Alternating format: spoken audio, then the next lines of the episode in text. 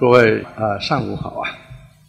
那个，我我一般讲课，我不喜欢那个那个呃 PPT，我我就是随口讲，而且人文学科讲课应该是老师坐在中央，如果大家的眼光都看着那个 PPT，我们就没有办法有一个情感的交流，所以很抱歉大家看不到这个。呃，我写的呃一些东西。呃，我们今天是和大家一块来学习中国哲学与中国文化。这个我们知道，中国是文明文明古国，在世界上文明古国有好几个，呃，不只是我们中国一个。历史上比较早的是古埃及。呃，它的文明的发展比中国还要更早一些。那么后来是像古亚述，这是现在伊拉克那个地方两河流域。那么再往后还有古波斯，这个古波斯占的地域是非常大的，世界的四大呃文明发源地，古波斯帝国曾经占了三大。呃，发源地，就它的领土扩展到尼罗河，然后是两河流流域，就是伊拉克那一片，再加上印度河，印度河现在是在巴基斯坦，不是在印度啊。它是古波斯曾经是把世界四大文明的发源地占了三。大块，这除了我们黄河啊，那么再往后就是古罗马，古罗马也很厉害，地中海的这个两岸，这个再加上这个呃中东，还有甚至是到达印度啊，呃，也是一个文明古国啊。但是我们现在看。世界的几大文明古国，他们现在在哪里？他们的状况是怎么样的？古埃及还保留，但是已经衰落到这个呃很难说了。这古波斯，这个现在就是伊朗啊，现在伊朗啊，这个当然还是。呃，伊朗还是呃挺强大的。那么古罗马维持的时间比较长，后来是东罗马、西罗马分裂以后，那么它也走向衰落，而且分裂成为很多个国家。我们回过头来看我们这个中国，这个中国文明虽然经过很多的挫折。甚至是出现过很长时期的分裂，但是每发生一次挫挫折，每分裂一次，那么过后以后都会变得更强大，我们的国土会变得更宽阔，这是为什么？这个以前有的学者说是跟经济的原因有关系。我想这个不是主要的理由，因为中国古典社会是农业社会，农业社会更容易这个造成分裂国际，因为自给自足嘛。所以用经济来解释中国这个统一和中国即使有段时期衰落，但是最终还是要走向繁荣繁荣。那么这样一个状况，用经济原因来解释，大概是。呃，还是不完整的。那么第二个原因，当然是军事。其实世界的那几大文明古国，它的领土的扩大确实是靠军事，但是他们的失败也在军事，因为过分强暴的统治，那么最终都会导致分裂。那么另外一个。原因就是文化，是不是因为文化的不同，所以我中国有它自己的特殊的文化，所以才能够使到中国这个能够始终保持现在这样一个呃不断的走向繁荣跟昌盛的这个这个格局。如果我们这承认这一点，那么当然我们就需要确实需要很好的研究中国的文化。我记得这个前几年曾经有个这个日呃日本出生在美国那个学者曾经写过一本书，但我没看到，我看个介绍，就是它的标题题目就是“中国为什么不会走向分裂”。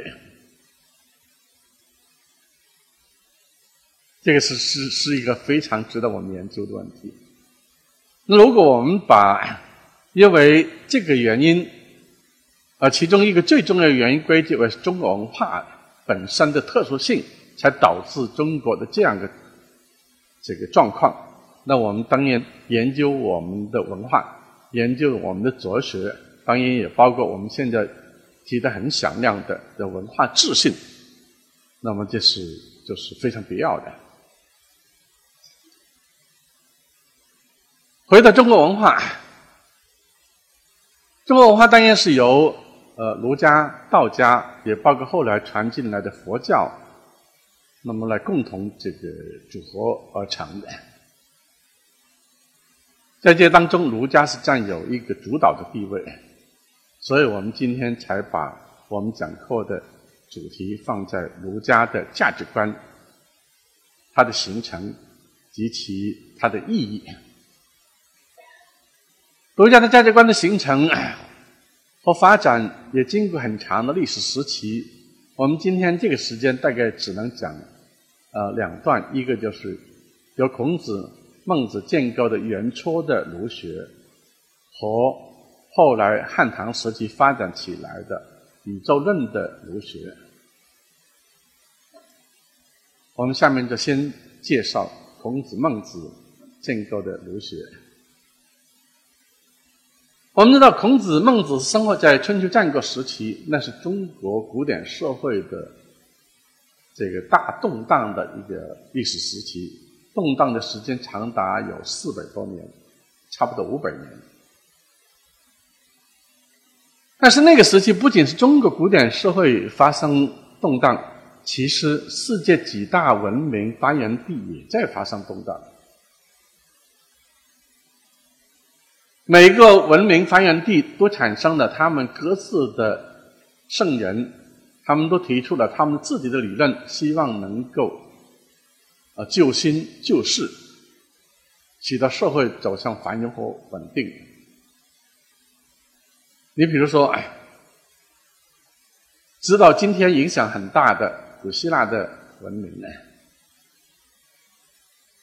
古希腊面面对这个当时的社会的动荡和这个各国的各个国家的这个残酷的争夺啊，那么他他们出现的主要的圣人之一就是苏格拉底。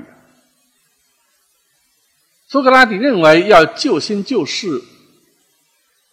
必须要通过提高大家的知识水平。让大家能够接受理性的讯息，那么才有可能。所以他提提出这个名言就是“德性就是知识”。他认为没有一个人会明明知道是错的也要去做，所以我们的任务就要让大家分清楚什么是对的，什么是错的，这是一个理性的一个训练。或者知识理性的一个提高啊。那么苏格拉底开出的这个路子啊，那么一直影响西方到现在为止。那么西方还是比较重视知识理性的训练的。另外一块地方叫古中东，呃，也就是我们现在的呃这个中东的那片呢。古中东，你像这个呃以色列那块地方吧，我们我们到现在是巴勒斯坦跟犹太人在不断的这个在战争或者争夺连绵不断的。他们其实最早的时候是同一个部族，再后来他们这个占到这个以色列的那片地方以后，经过这个若干年就分裂了，分裂出犹太人跟巴勒斯坦人来。因为犹太人本身又是不断的发生各种争夺，所以。这个呃，他自己的力量是被削弱，然后这个外部的势力也不断的在入侵，像他们很多人曾经被俘虏到这个埃及去，这个在埃及那里过了这几百年的那个奴隶的生活。所以你们看到圣经才有说，这个有个出埃及记，呃，他们后来逃离埃及，回到以色列。对后来他们这个建立了这个以色列国家以后，曾经繁荣过大概有七八十年呢。就所罗门和他的儿子，那么都。这个建立了那个很强大的国家，但是不久他们自己又分裂了，然后被亚述占领了，还有被波斯占领了，那么后来还是被这个呃罗马占领了。犹太人曾经这个跟其他的国家部族进行过非常这个残酷的这个。战争啊！我去年去这个一些呃两三所大学访问的时候，哎，就是犹太人以色列，他们很喜欢讲他们的这个历史，他们通过他们的不断抗争的历史来激发这个犹太民族的那种这个自强跟自立的那种呃那种精神呢。在公元七十年，这个古罗马这个把整个的这个以色列国灭掉，的剩下那个一个山头啊，那个山头好像我记得是叫马沙达，剩下那个山头啊，我从山下看上去，那是一个。很光秃秃的一个地方，后来我们上去以后才发现，这个上面其实很多还是有很多山连在一块的。当年那些旧的建筑虽然很破旧的，但是保存，它作为以色列民族犹太族教育子孙的一个最重要的一个场地。他们当时这个抗击罗马的。这个统治，这个维持在那个山上维持了应该有三年呢，三年。那么最后是弹尽粮绝，吃的没有了，水也没有了，因为以色列都是沙沙漠。那么最后剩下的人大概有呃呃，好像是有三千人，就是因为不能够再维持。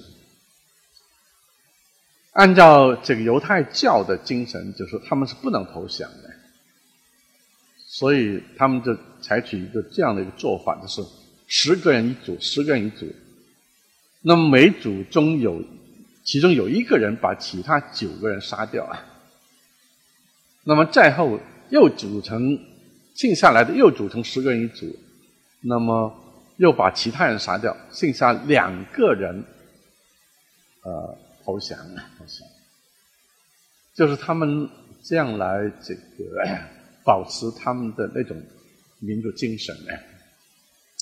但是毕竟，因为这个他们是面临的面临着这样一个呃各个部族的入侵和各各部族的残酷统治，他们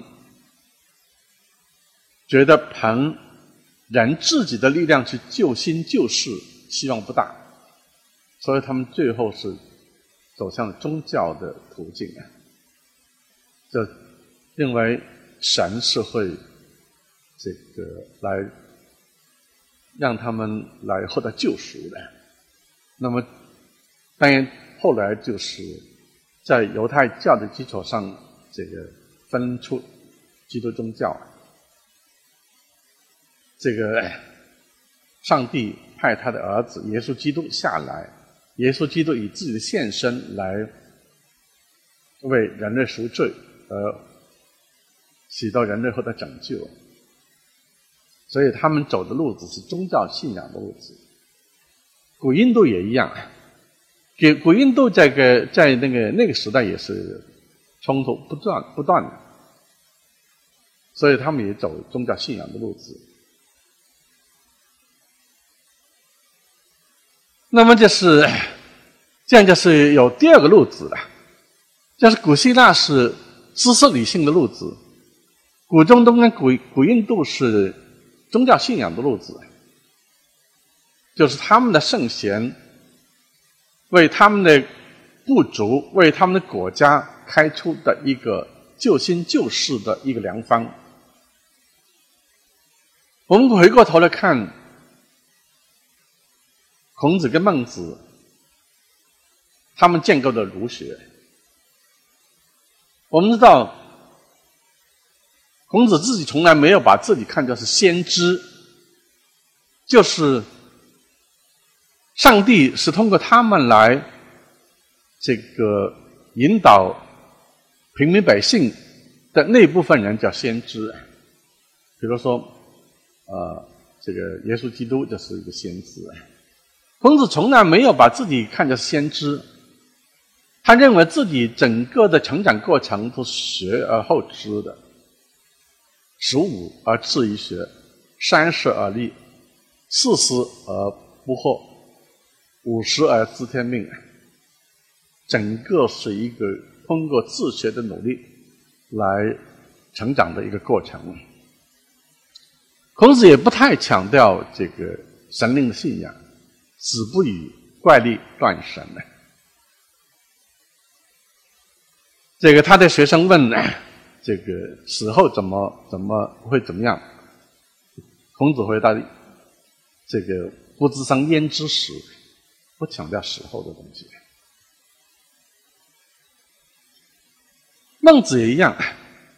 孟子小的时候还是比较调皮的一个啊一个小家伙。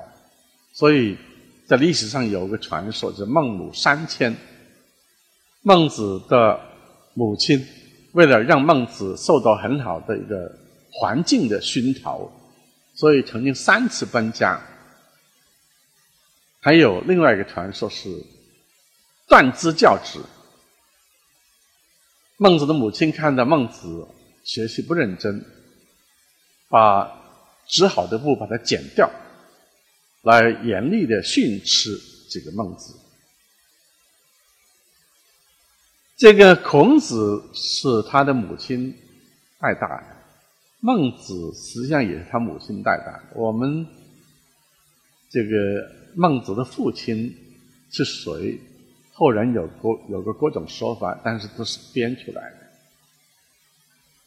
还有就是耶稣基督，也是。他母亲的功劳，再有就是释迦牟尼也是母亲的功劳，所以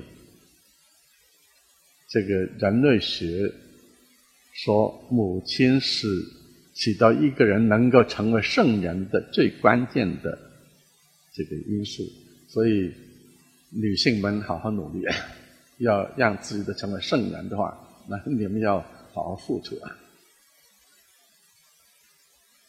就是孟子跟孔子都不太强调改新信仰，不太强调自己的先知的成分，所以他没，就是说他等于说他没有走宗教信仰的路子。孔子跟孟子虽然这个强调要学，要努力学习，但是他学所所学的也不是一个知识上的东西，所学的是诗书礼乐。诗书诗书礼乐都是一个怎么做人、怎么成德的一个教育，所以它不是一种纯粹的知识的训练。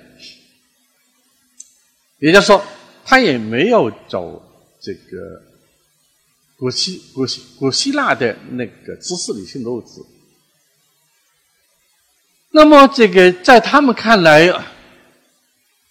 我们可以从哪里找找到救先救世的力量因素和成分呢？他们认为是情感，人与人之间是有情感的，我们是可以通过情感来协调我们的关系，而让我们走出自我，走向他人，走向道义。何以见得情感可以？就让我们走出自我，走向他人呢。你就拿对亲人来讲，其实孔子孟认为我们每个人都有亲亲之情的。你看《论语》，孔子讲的非常这个简单，好像没有哲学味道，但是恰恰他就是。把我们的情感激发起来，把我们的情感提升起来，让我们成为一个有道德的人。父母在，不远游，游必有方，这是《论语》讲的一句话。父母在的时候，你不要去太远，因为那个时候没有现在的交通工具，所以。你走得太远的话，这个两边都有牵挂。即使你要出门，也要有备有方，告诉你父母你去了哪里。这是很平常的情感。孔子跟孟子就是回到日常的世间的情感来指点为人之道啊。我们现在出门也一样。我们坐飞机到什么地方去，总要打个电话回来，我已经安全抵达了。我们的孩子们，这个入的学校，到到了学校去，也会打个电话回来，我已经安顿好了。那么，就从这种日常的情感里，我们我们就可以看到人与人之间其实有牵挂，其实是有关爱的。从这种关爱，我们就可以看到，我们可以走出自我，走向父母，走向亲人。孟子甚至进一步讲，其实这种人亲亲之情，这种这个在亲人之中的这种关爱，其实是不学而知，不虑而得的，不需要通过很多的学习，不需要经过很多的考虑，我们都会有。都会有这种情感，亲亲就是人，亲爱你的亲人就是人了，敬长就是义了，尊敬敬爱你的长辈兄长，你的是义仁义，都从这里可以引申出来。孟子还讲了一个例子，这个鱼子将入一井，一个小孩子差点的到井里面去。我们每个个人想象出来的第一个信念，都会是我们要去救他，他是生有生命的，他是弱者，我们得去呃把他救起来。我们那个第一个闪现出来的信念，并没有考虑我这样做会不会讨好他的父母，我这样做会不会获得伦理的称赞，我们都会。都会这个不会落到这个层面上，落到这个层面上就是一个功利上的问题。如果从功利来考虑，可能他是仇人的儿子，我们可能要落井下石。所以孔子、孟子都会紧紧扣住我们日常的最纯粹的那个意念，来激发我们这个的爱心呢。在孔子跟孟子看来，人与人之间的这种情感啊，不仅是在亲人之间是这个很普遍的，而且就是那些这个有个过错，甚至是犯过罪的人，他的内在根底，他原先也不是没有爱的。儒家们经常喜欢讲的另外一个例子，就是，呃，一个强盗偷了这个人家的钱财，被这个官府抓到了。官府在审问他的时候，说：“你把人家辛辛苦苦只赚的那么一点钱，你都偷走了，你良心过得去吗？”这个强盗就跟官员说：“这个年头，现在还谁讲是还要谁讲良心呢？这个就有没有良心这个问题，这个强盗跟官员就就就争吵不断。这个当时天气很热，这个这个强盗要求。”对官员说：“我我能不能脱衣服？”这官员说：“可以啊，你脱吧。”脱到剩下一条裤衩没脱。这个官员说：“你裤衩怎么不脱呢？”冲口而出，强盗不太好。这个官员就是你看，你还是有做人的羞耻感，你怎么说你没有良知呢？问题你的良知后来是被。利益的追求被揭盖了，才失去的。所以，你只要你把你把那些揭盖把它拿走，你那样你还是可以成为好人的。我们看到现在，包括很多贪官，也包括前几年最出名的那个案——弥勒那个湄公河那个案，后来抓到的那罗康。我看到这个，他在临死之前，这个记者问他还有什么话要这交代的，他说的一句话就是：“我我最想念是我的母亲呢。”当然，罗康是罪恶深重，没有办法救越，但是。这个，这这是例子说明，其实人在本源的意义上，在本根的意义上，因为我们的生活在一个人与人之间的一个一个社群里面，我们都很自然的会有各种亲亲之情，有各种不忍之心，或者同类同情心的，所以我们都可以成为好人呢。在孟子看来，认为人正正因为人是本来在先天或者先验的意义上有这种亲亲之情、不忍之心，所以实际上我们的本性是善的。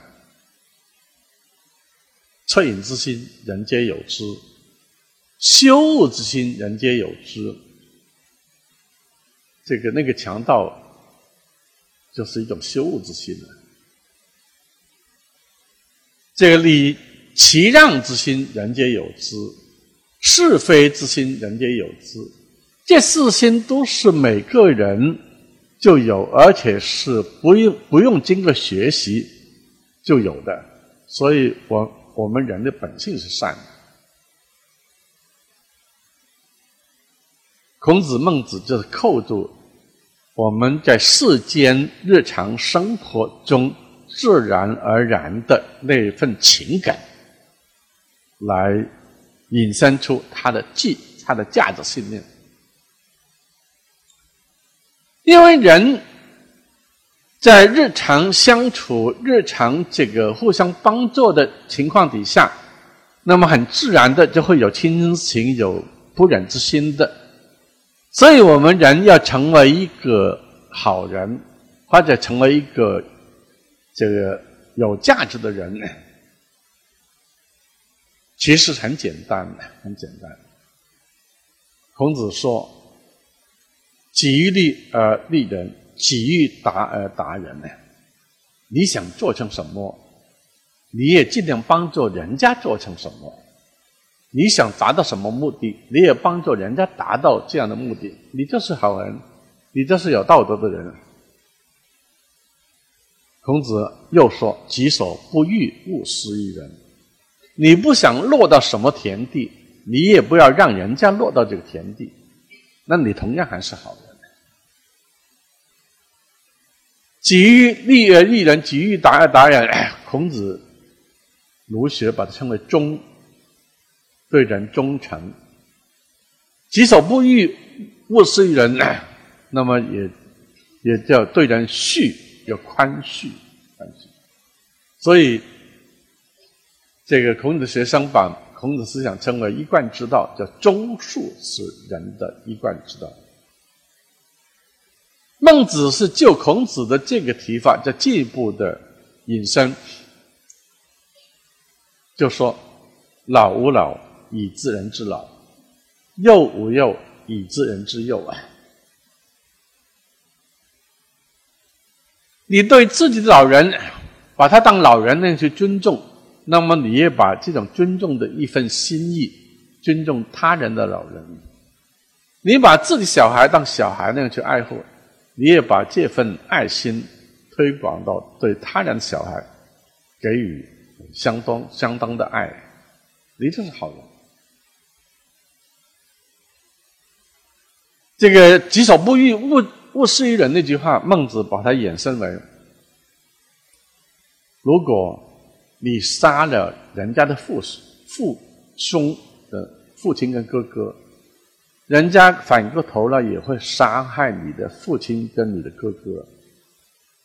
你的父亲跟你的哥哥虽然不是直接由你杀害的，但是是由你引发的，所以实际上也等于是你自己杀了你的父亲跟哥哥。你想到这一点，你就不应该去这样子，不应该去。残害别人的父别人的父兄啊，己所不欲，勿施于人。